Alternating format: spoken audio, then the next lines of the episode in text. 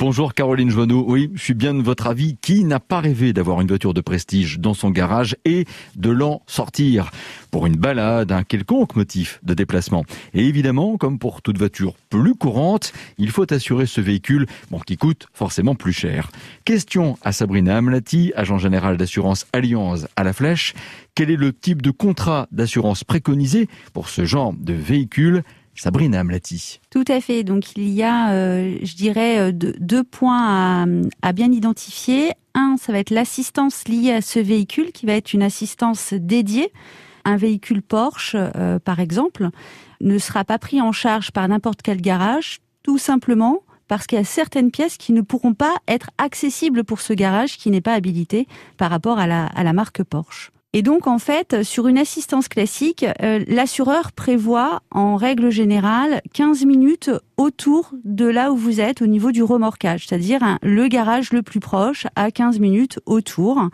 Si toutefois vous n'êtes pas avec un, garage habilité, euh, pour euh, donner l'exemple de la marque Porsche, vous allez devoir prendre en charge vers un garage qualifié Porsche si c'est pas prévu au contrat. Une euh, aile de Bugatti enfoncée, une porte de Ferrari rayée, un phare de Porsche endommagé aussi. C'est clair, ça n'a pas le même coût que les mêmes infractions ou les mêmes dégâts rapportés à une voiture encore une fois plus conventionnelle. Ça veut dire que forcément le contrat de ces hypercars est plus élevé? Ça dépend. Euh, ça dépend parce qu'en fait, si vous êtes avec un spécialiste euh, dédié aux véhicules haut de gamme, il aura euh, des tarifs dédiés qui ne seront pas les tarifs de tout le monde. Question complémentaire, qu'en est-il de l'assurance des voitures de collection dont la valeur ne se chiffre pas forcément en millions d'euros, Sabrina Amlati? Effectivement, vous allez avoir deux types de contrats. Vous allez avoir les contrats collection et des contrats classiques automobiles.